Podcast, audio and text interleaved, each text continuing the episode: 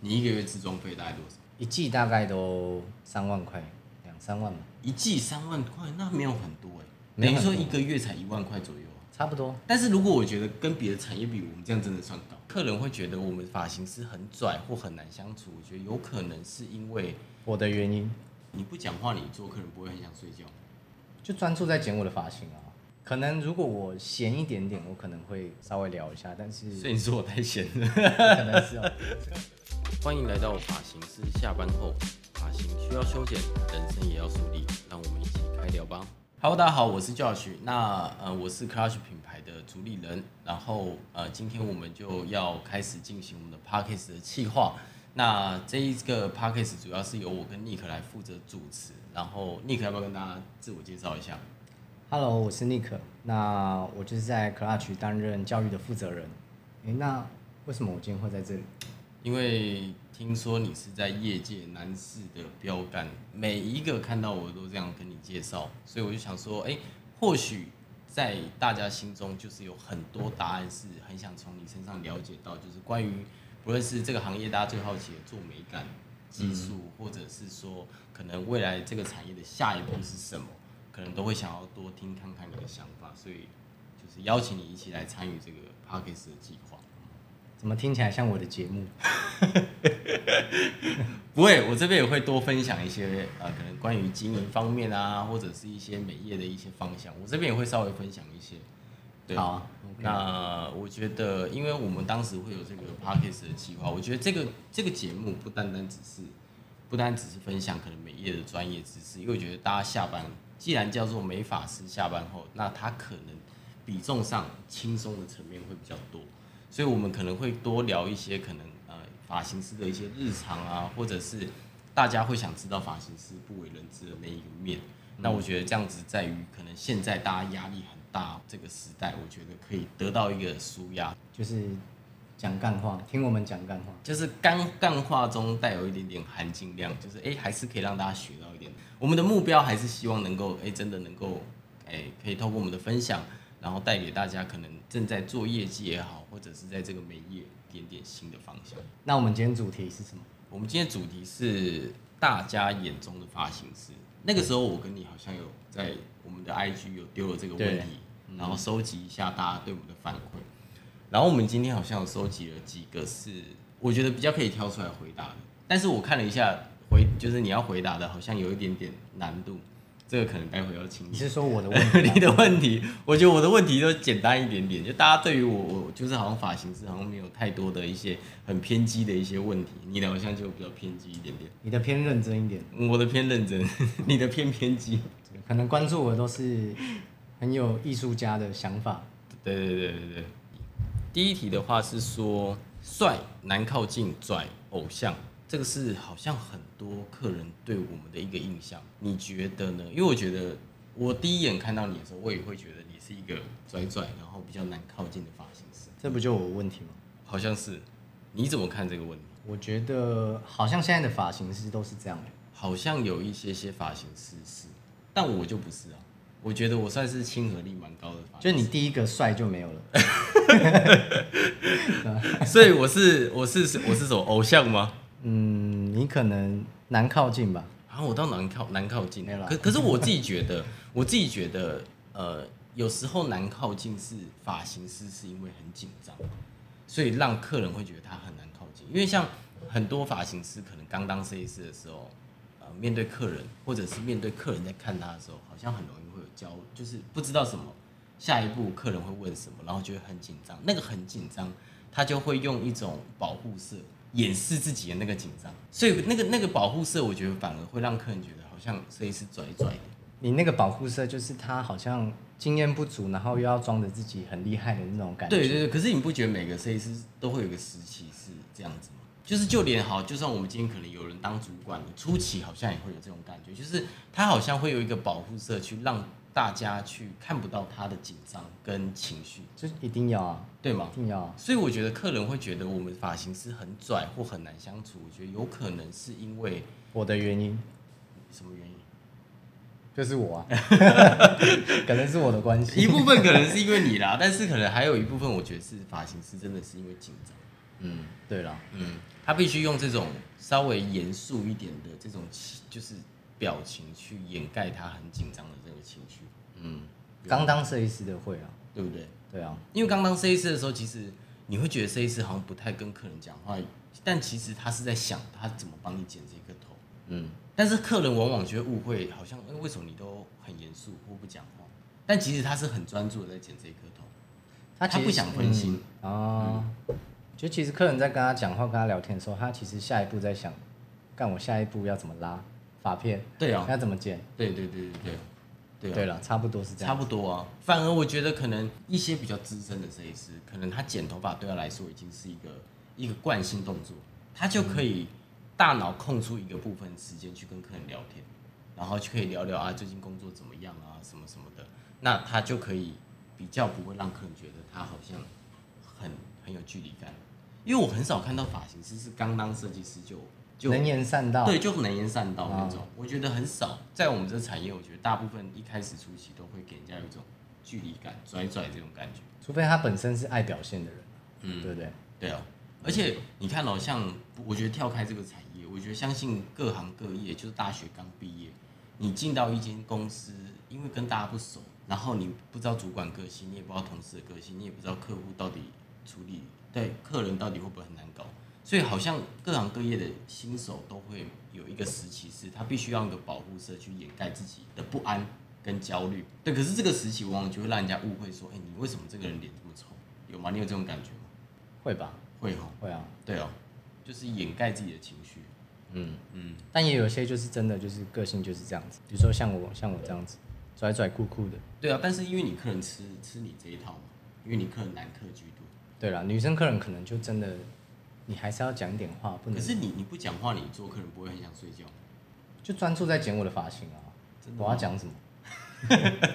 就是关心一下他最近哎、欸、过得怎么样啊，或者是说哎、欸、你从哪里来找到我啊？就我会好奇这些事情。可能如果我闲一点点，我可能会稍微聊一下，但是所以你说我太闲了，可能是哦，我太闲了，太闲了。嗯，对了，不过确实因为你客量真的很大，有时候我也很难想象说，如果像我一像你这样一天接。十十五、十六个客人，还要跟客人聊天，是一个什么情况？感觉会很崩溃。因为有些客人是你一旦打开话匣子之后，他会一直讲、一直讲、一直讲，甚至你希望收尾的时候，他还会希望你再把他的故事听完，嗯、有一种未完待续，然后看着你就是在跟他在想跟跟你多讲讲他最近职场上哪一个同事很靠友，就还是会想把这件事情讲。对啊，可是哎、欸，可是你跟一个客人聊天，你下一次你还是要再跟他聊天呢？对啊，但是因为像我们女生客人，可能周期很长。上一次到下一次可能三个月，他事情可能又发生不一样的事情。对了，嗯，但我觉得男生女生还是有差，女生可能还是要跟他聊天寒暄一下，男生也要，感性层面比较居多一点。嗯，帅的话可能就是天生的一个特质，但是难靠近跟拽感觉就是比较偏向是一个保护色。但人帅其实话都不多，是这样吗？那我怎么刚刚两两个都有？人帅然后话也蛮多的。没有这种存在。OK，好，我们到第二题。第二题有一个人说：“人狠话不多。”哎，这句话最近很红，大家不知道有没有听过这一段话？就年轻人好像都会很常，就是酷酷的男生都会说“人狠话不多”。这句话蛮北然的。那你怎么看？这一题感觉跟上一题很像啊，就是一样，就是人感觉拽拽的，就厉害的人好像话都不会很多。好像是哎，对啊，因为厉害的人，我发现哦，这世界就是这样，就是话很多的，通常他比较在技术层面感觉不是到真的会钻研的很深，嗯，反而是那些话比较少的人，他比较执着在于技术，这是这个不不是全部，嗯，但是我自己普遍观察下来，就是比方说我们的前辈，他们好像就不太跟客人讲话，嗯，他们会很认真的专注在做发型，对啊，然后。反而是可能比较偏向是话稍微多一点的，但他技术也没有说不好，只是他可能会比较呃花比较多时间在于就是表达自己的想法嘛。因为我觉得话不多的人其实他都在思考，对啊，他是在思考比较多。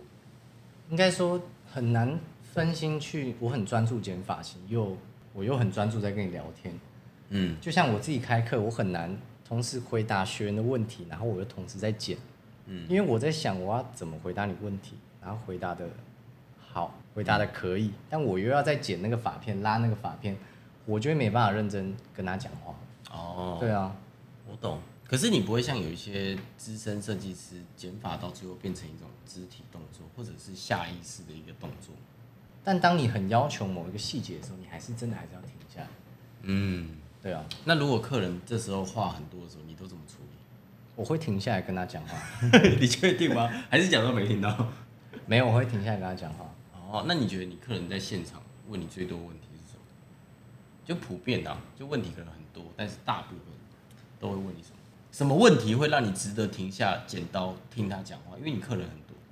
我今天要怎么弄？我今天那不是一开始洗头前就会问了吗？我客人只会跟我客人只会跟我讲这个。哦，我今天要怎么弄？OK OK，哎、欸，哦，因为真的跟客人讲话的时间比较少一点。嗯，那他们会问你说这个头要怎么整理，或者是说回去怎么抓啊之类的。对啊，这基本的也是会是这样。哦，所以这个时候可能就会放下手边，就停下剪刀，然后就回答他的问题。对啊，因为我要教他怎么抓。OK，所以你的客人不会跟你聊八卦，比较不会。呃，聊最近交了什么女朋友啊，去哪里玩，去哪里度蜜月，你客人不会跟你聊这个。不会，真的哦。嗯。哦，因为我自己会跟客人爱聊天的原因，是因为可以听八卦。不是不是不是不是八卦，八卦是因为客人你本身爱听，我不是我没有爱听八卦，哎，这个真的是我不爱听八卦，因为我自我自己觉得，因为我们这个行业，呃，能看到的东西有限，因为毕竟像你看我们 IG 打开，几乎八成以上都是没发的，嗯，然后我们平时在关注的一些厉害的人啊，他们平时在看，其实我觉得大部分听到的东西都是没法世界的东西，但是如果说像我客人有的做律师。有的做建筑，有的做装潢，那有的做银行。那其实我觉得在工作的同时，也是在学习学习他们的一些工作经验。嗯，而且不单单是这个领域，有不同领域，而且不同领域当中又有所谓诶，可能是刚入行的小白，或者是即将升迁变主管的人，或者是他已经是公司的创办人。那我觉得在不同时期，诶，听到的东西也不一样。嗯，比方说可能。聊到的是一样是经营者好了，他可能就会讲说，哎，他在管理一百五十人团队遇到最大的瓶颈是什么？嗯，那或许我觉得就是可以当做是一个像怎么讲学习吧，就是听他看看，大家面临这一百五十人管理问题的时候，会不会以后会遇到这个问题？对，就是他讲的这个不一定是对你有用的，对对，但是就变成是他的经验，变成是你的经验一样。对啊，对啊，对啊，而且有些客人他会。做投资，嗯，或者做房地产，嗯，或者他可能会告诉你说，哦，最近的股市是什么？嗯，当然，我们可能不见得都会去做这件事情，可是就会听一听之后，你就会大概知道说，哦，最近的市场走向大概是什么。所以我觉得学习是可以透过客人当中学习到，嗯嗯嗯，对。当然，如果他没有特别说，我们就不会特别跟他聊了，只是就比较熟，客人就会我就会去跟他聊这一块，比方说。我近期印象最深的就是，我有一个做投资理财的女生客人，她也很年轻，大概才二十六七岁。嗯，她就有跟我分析说，哦，什么时候呃房地产的价格在今年的第几季会有一个波动？那在这个波动的时候，可能市场的影响会是什么？以及连带的可能影响到我们美发产业的问题是什么？哎、欸，那我觉得这个就是一个很好的警讯，因为可能作为经营者，你就是必须知道说市场的变化大概是怎样，周期。嗯、对，下班听会睡着。下班，OK OK，那只是我自己是觉得学习啊，就互相学习，互相学习。嗯，别人说他来找你的价值不只是只有剪头发而已。对对对对对对，我觉得身份不同，但我们也是乐于学习啊，就不管什么身份，我都觉得我可以学习。嗯，对啊，因为像有一些可能是刚入行的人，他可能会靠邀他店里的可能主管或者是同事，嗯、那或许这也是我们我们店里会遇到的问题，那我就会透过他来反过来检视。OK，OK，OK，好，我以为你会接什么含金量很高的话，就 OK，好，好，没问题。第三个，觉得设计师都很会穿搭，很帅，很漂亮，完全不敢跟他们说话。我觉得我们这一行真的是比较注重外表的一个行业。你一个月自装费大概多少？你有算过吗？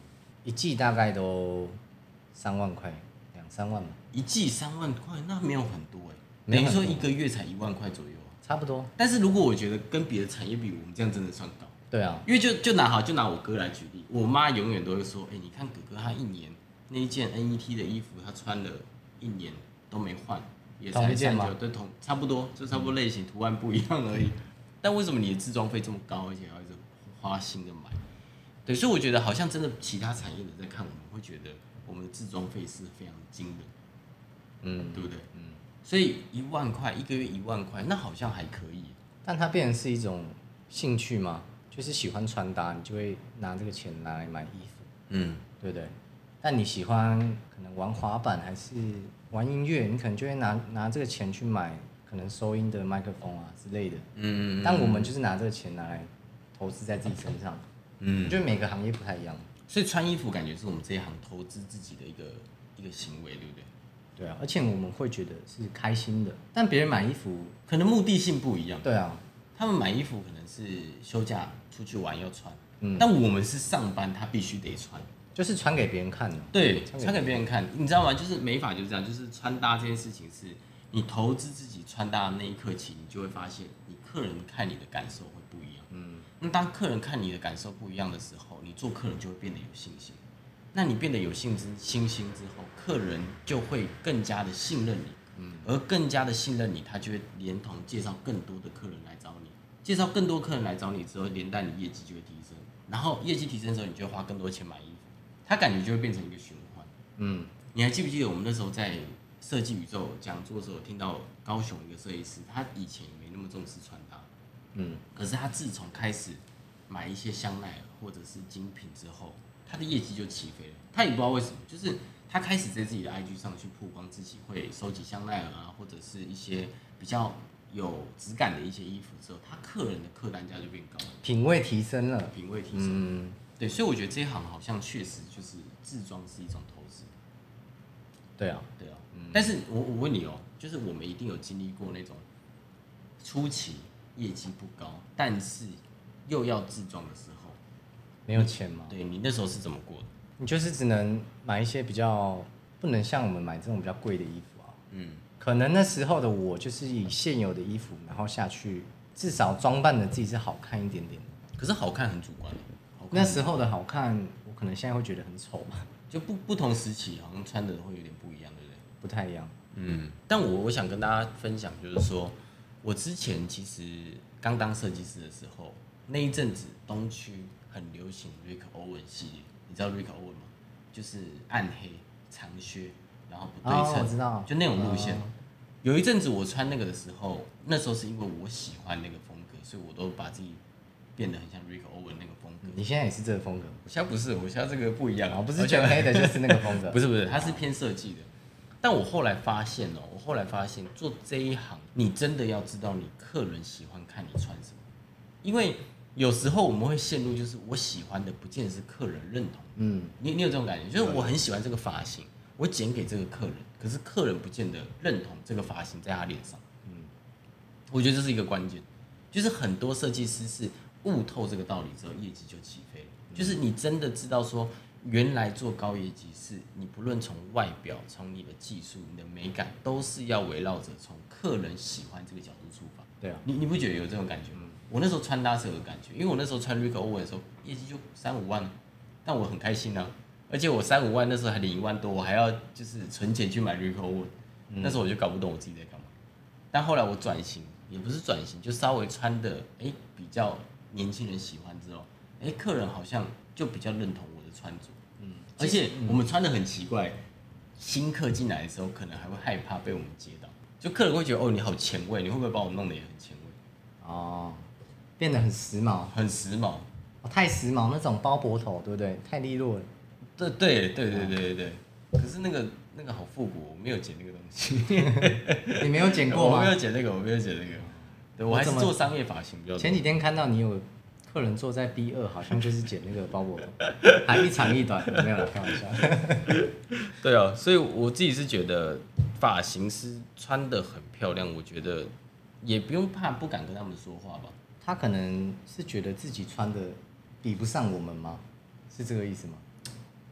我我觉得不是诶，我觉得是因为就像我们可能我们男生遇到很漂亮的女生，我们会不敢跟她聊天。我觉得那个感觉有点像啊。可是要有这种感觉啊，你说有一点距离，我觉得要要有这种感觉。那如果好客人因为这样子而不敢跟你说话，会不会导致他很多想法没有办法跟设计师说？好像也会，好像会哦。所以我们就是要引导，对不对？就是要引导。所以这个问题应该是设计师的责任，对不对？可是这个问题，我觉得比较像是在客人心目中的一个问题。嗯。但可能到现场之后，他设计师问他什么，他还是可以跟他讲。嗯。应该说，我觉得有一些客人真的是遇到比较帅的设计师或比较正的设计师，会不敢讲话。我觉得克服这件事情的方法就是直接准备图片。哦。就你完全不用思考。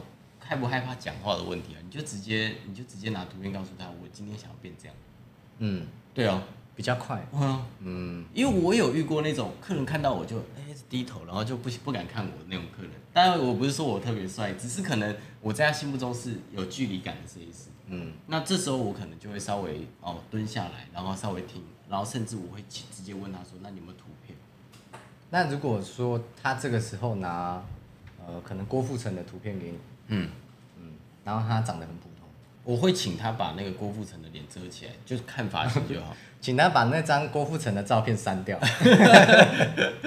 没有，就是把那个脸遮起来，说这个发型你把他脸遮起来是你想要的吗？就我会稍微引导他一下。哦，对，还是帮他做出来之后把他脸遮起来，哎，帮你还原一比一还原郭富城的发型。这应该会被客诉，被客诉。OK。好，然后第四题是现在的设计师是不是都蛮有钱，全身各种精品，穿金戴银？我好像没有。有啊，你的手环啊，Hermes 的手环。但是我觉得这一行确实是因为这个跟刚刚前面回答问题很像，因为很多发型师开始懂得去投资自己，因为投资自己之后看到说，哎，因为投资自己业绩变得更高，所以他们就会买更多的嗯精品，不论是犒赏自己也好，或者是给客人看也好，确实是真的有。但是你说发型师是不是都很有钱？你自己怎么看？客人可能是一般的行业，或者是一般不同的一个其他领域的人，他还看我。那有钱的定义又不一样。有钱的定义不一样。嗯。那那我问你，你觉得一个发型师现在平均收入应该做多少？你觉得是现在市场的行情？如果以我们店平均是多少？平均大概六七万。如果拉一个平均值，因为我们助理就很高了，平均助理就四五万。哦，那这样讲好了，呃，如果在以这个行业来讲的话，我们发型师是这样，呃，比如说你的业绩是十万，那你的收入可能就是四万到五万。对，那如果以我们行业来讲的话，我觉得要做到十万以上才是算有一个基本的水准。十万那收入大概就是也是四到五万吧。嗯，最基本哦，最基本。所以这可能就是他们觉得。发型师很有钱的一个原因吧。嗯，但可是我们付出的也很多啊。嗯，对不对？我们要经历助理，就要经历两年的时间呢。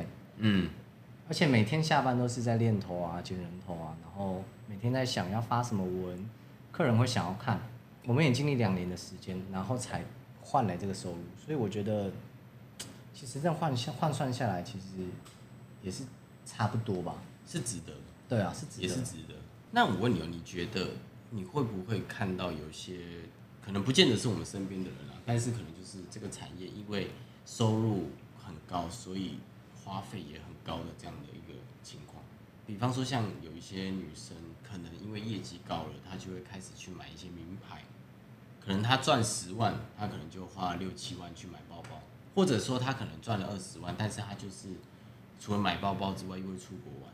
所以她的收入跟最后存下来的钱是没有成正比。你说比较不会节制开销这件事情吗？对，我觉得每个人他的理财观念不太一样。嗯，可能有的人他本身他就没什么目标，他就想要赚多少花多少，那那也是他的及时行乐型。对啊，那也是他他的一个生活习惯吧。嗯，可是像我的话。我比较喜欢把钱花在可能去进修啊、上课，因为我觉得只有这样花的钱才会跟你的脑袋的东西才会是一直有在精进，嗯，才不会就是哎、欸，你这个时期、啊、应该说是投资，嗯，嗯，因为你买精品的钱，你花了这些钱换来的只有当下的快乐、开心的，疯、嗯、狂的拍照打卡。可是当你开始去养它的时候，我有个朋友说，他上个月玛莎拉蒂就是去花莲玩的时候，挡风玻璃被一颗石头撞到，嗯，然后光修挡风玻璃就花了十四万，然后又连带的因为有被石头喷到嘛，所以他犀牛皮也换，反正前前后后弄一弄，也将近快三十万，一台玛莎拉蒂，嗯，对啊，但是你说这一行好像可以买到玛莎拉蒂的人应该蛮多的，可是买完之后后续养它真的是一笔很大的费用，嗯，而且我觉得。我后来有动一件事情，就是我觉得赚钱是一个逻辑，但是存钱也是一个逻辑，嗯，投资也是一个逻辑。就我觉得这一行赚钱的但是会呃投资或者是存钱的人很少，嗯，我觉得这个可能是未来或许我们可以跟大家多分享，因为我知道像你就蛮会存钱，嗯，对，我觉得搞不好你可以开一集是怎么去做理财规划，嗯，我觉得会蛮多人想知道。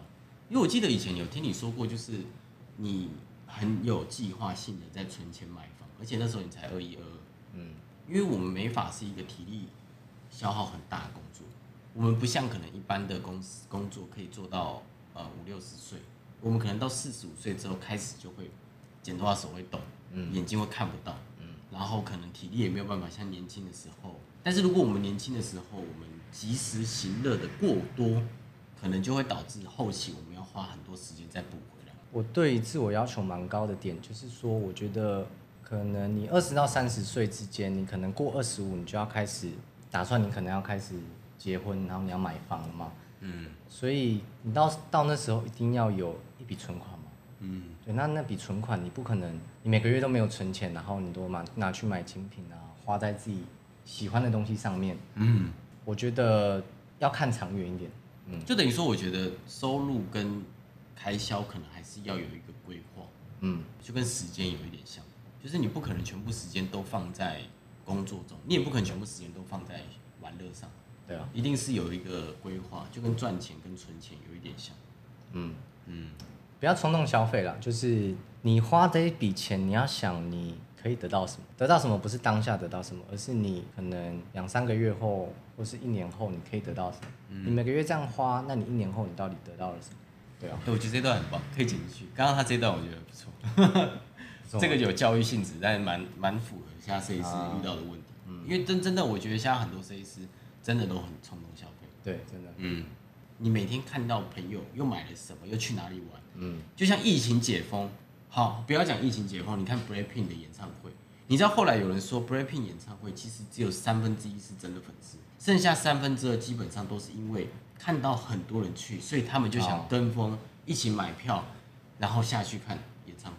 嗯，对，所以我我觉得现在年轻人跟风这件事情是蛮严重的，就是好像已经渐渐的不知道自己要什么，而是看到别人做什么，然后我就得要跟着做什么，好像才不会被这个时代给遗忘掉。才不会看起来很 low，对，很 low，、嗯、或者被忘记。我觉得是被忘记那种感觉，就是你必须在网络上刷一个 O H Blackpink 演唱会，嗯，的这个存在感。当然这句话可能会打到很多人，但我相信你一定是他的粉丝。但是我至少我听到一些官方数据是这样写，我很认同这件事情。蹭流量，蹭流量啊，或者是跟风，或者就是一个尝鲜吧。但是你看，你去看一个演唱会，你也买了门票钱，然后你也花了高铁票，甚至你可能住在高雄一天。其实前前后后，少说也要花个一万多块，但我觉得值得。虽然我没有去，但我觉得 那你就是跟风的那些人吗？还是你是他的粉丝？我就有变他粉丝哎、欸，真的假的？就是 Blackpink 的粉丝哦。被那一波洗脑之后，每天听 Blackpink 的歌，然后觉得，哎、欸，其实还蛮好听的。真的假的？就在那之前，我觉得 Blackpink 可能他在我心目中就是一个韩国的偶像团体。对。他平常也不太听他的歌，可是一直到他们开始去了之后，每天。Blackpink Blackpink 的歌，然后我就哎、欸，好像蛮好听的。哦，就听久的时候就觉得歌还蛮好听的，嗯，对嘛？就跟周杰伦的歌，你一开始听不懂他唱什么，听久了觉得哎，蛮、欸、有他的调调在。嗯嗯，应该讲说还是要学会理财。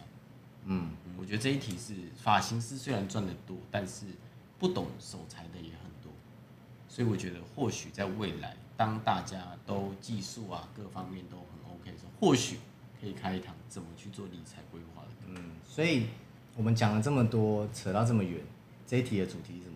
哎、欸，快看，对 这一题主题就是客人觉得我们很有钱啊。啊，好，对啊，但不得不不否认，我觉得我们这一行有钱的生意是很多。对啊，很多啊。但是对，就我们看到的真实面是守财的口袋有钱才是真的有钱。所以没错没错，是不是？真的是口袋有钱。口袋有钱吗？口袋是五十元。五十元，这五十元。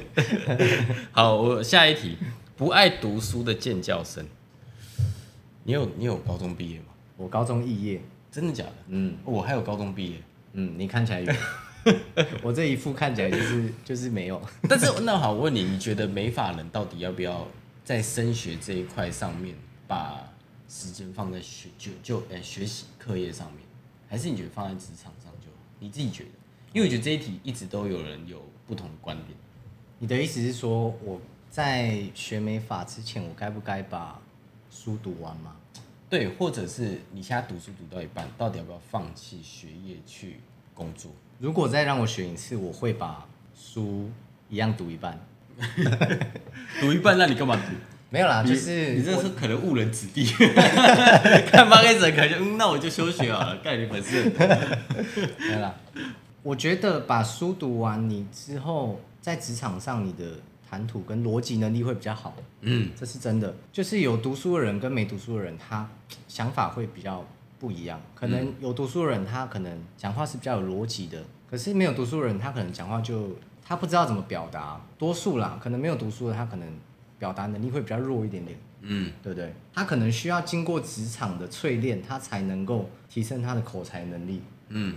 但是你如果已经把书读完，那你读书的过程中，你你一定会交朋友嘛？嗯，那你是不是就是跟朋友接触的时间比较长，你的讲话能力就会比较好？嗯，可是当你今天只有国中毕业的时候，你碰到人就是那些平常在国中的时候打屁啊，然后每天下课就是在外面鬼混的那些人。嗯嗯嗯，嗯，就是像我这样子啊。嗯，所以那个口才就会有差。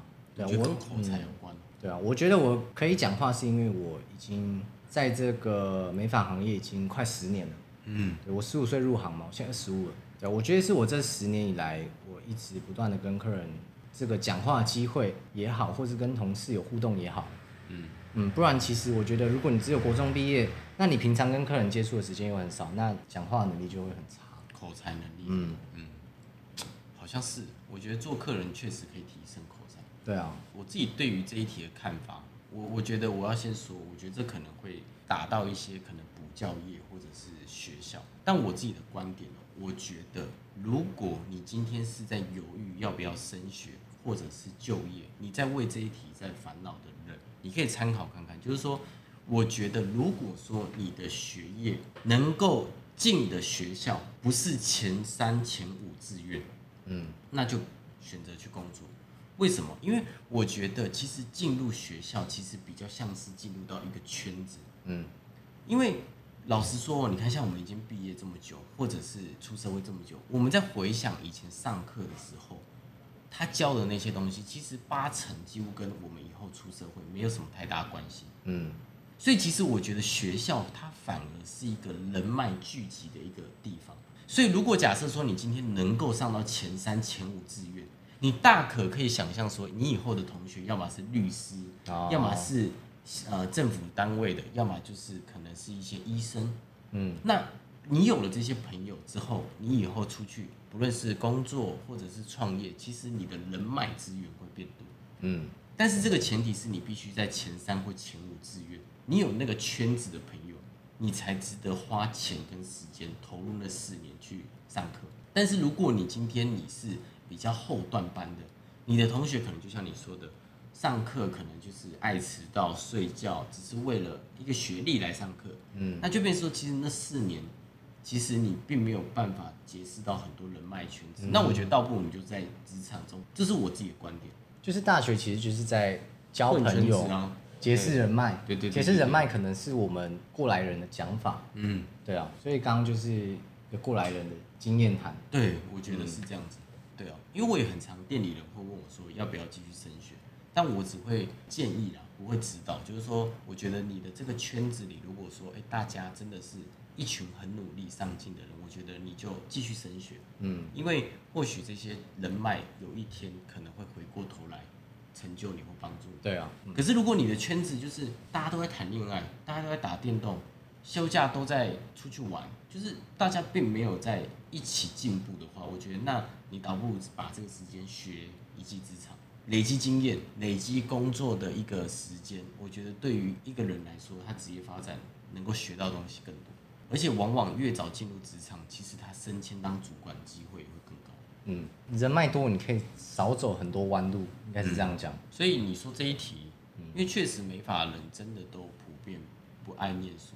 但我觉得这一题我想反驳，我觉得现在会来做美法的，不见得是不爱念书的，而是比起念书，他更爱一技之长。因为我发现现在美法人很多其实学历也不差哦，就像我们有很多最近刚加入的伙伴是大学毕业、研究所毕业的人，或者他以前可能在前家公司是担任主管，他也是跳过来学美发，所以我觉得不见得是不爱念书的尖教师才会做美发，而是他比起读书他更想要学一技之长，因为我我就是这种。我觉得他有分时代，嗯，我们那个时代是。可能五年前，二零一八年以前的那一代，嗯，大家可能就真的不爱读书，因为家庭环境没那么好，对。对不对？可是现在很多零零后啊，零二年、零三年的，其实我觉得家庭环境其实都不差，嗯，但那时候的感觉又跟我们那个时代的想要学美发的感觉又不太一样，嗯，确实。那个时候是被环境所逼，我没办法再去读更高的学历，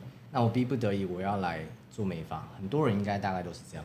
对，而且以前美发收入也很也不 OK。以前那个产业是，我觉得是压榨劳工。嗯、你以前一个月学美发助理领多少钱？八千块。我比你辛苦六千块。六千块，我还扣五百元的宿舍费，五千五。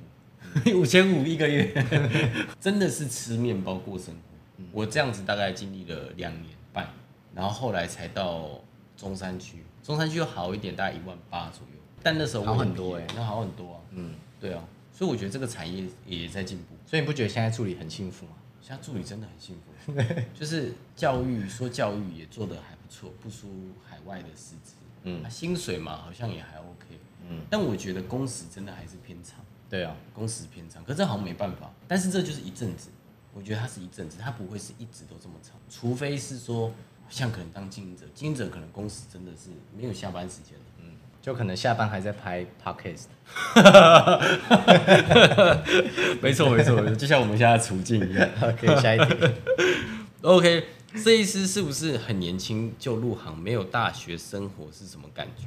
很标准的范例，我们都没有大学生活，在我你会后悔吗？因为我国中毕业嘛，所以我对大学就是一个憧憬，是憧憬吗？那是念憧憬，憧憧憬，嗯，你看国中毕业，就是一个憧憬，就是我会觉得大学生活好像就是很快乐，每天去交朋友，然后交女朋友啊，交男朋友也好，嗯，然后每天就是开开心心，然后下课去喝酒，然后找地方大家一起玩这样子，嗯，可是高中不一样，高中就是要一直读书嘛，然后大学就是比较 free 一点。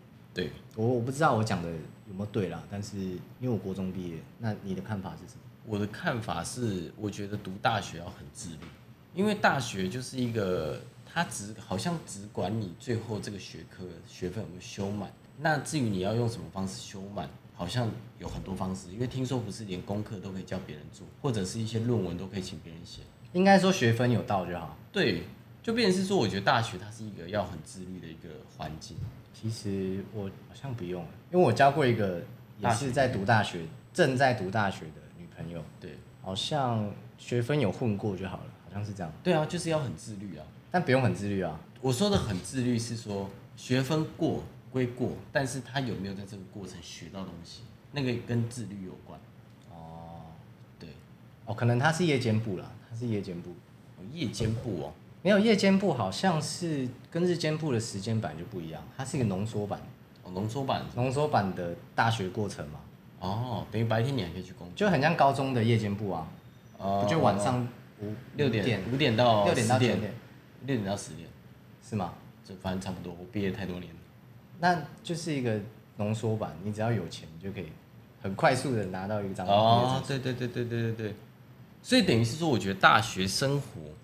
没有大学生活，我自己是不会觉得后悔，因为我现在看到我以前可能有一些是有读大学的人，当然，我觉得那个过程一定是有不一样的体验，嗯，跟生活。但是我自己觉得我在职场上，我觉得学到东西更多。哦，等于他对于职场的帮助可能不大，就看像你讲的，可能第二、第三志愿，对啊，那才真的有帮助。对啊，反正就听听。对啊，对啊，因为我觉得读书跟工作它它是不同的一个概念，因为你在工作当中你要学的不单单只是把你的分内事情做好，你的专业领域做好，你还要学习跟别人合作。对啊。可是你在大学的时候，我不知道大学你做学习要不要跟别人合作，但我觉得合作这件事情是现在很多人不擅长的。